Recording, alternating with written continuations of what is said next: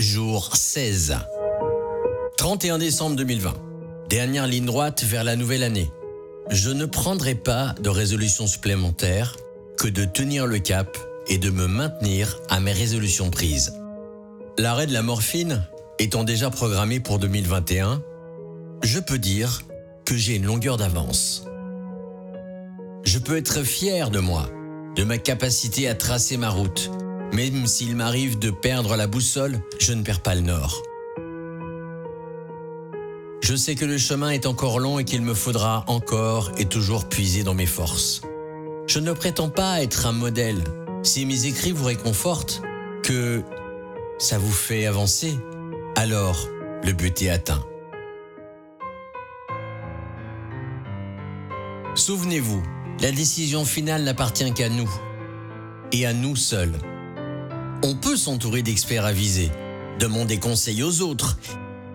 Et quand on est dos au mur, quand nous devons prendre notre décision, seuls, face à nous-mêmes, quand ce moment arrive, la seule voix qui résonne dans notre tête, celle qui nous dit ce que nous savions déjà, celle qui a presque toujours raison. Et nous savons qu'un retour en arrière serait plus dévastateur que salvateur.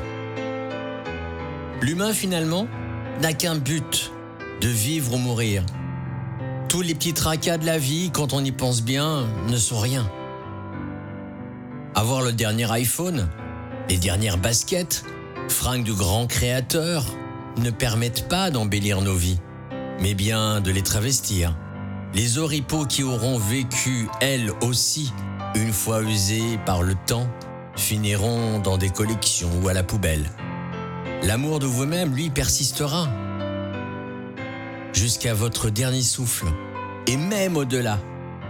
Car quand on parlera de vous, on dira à quel point vous étiez une belle personne.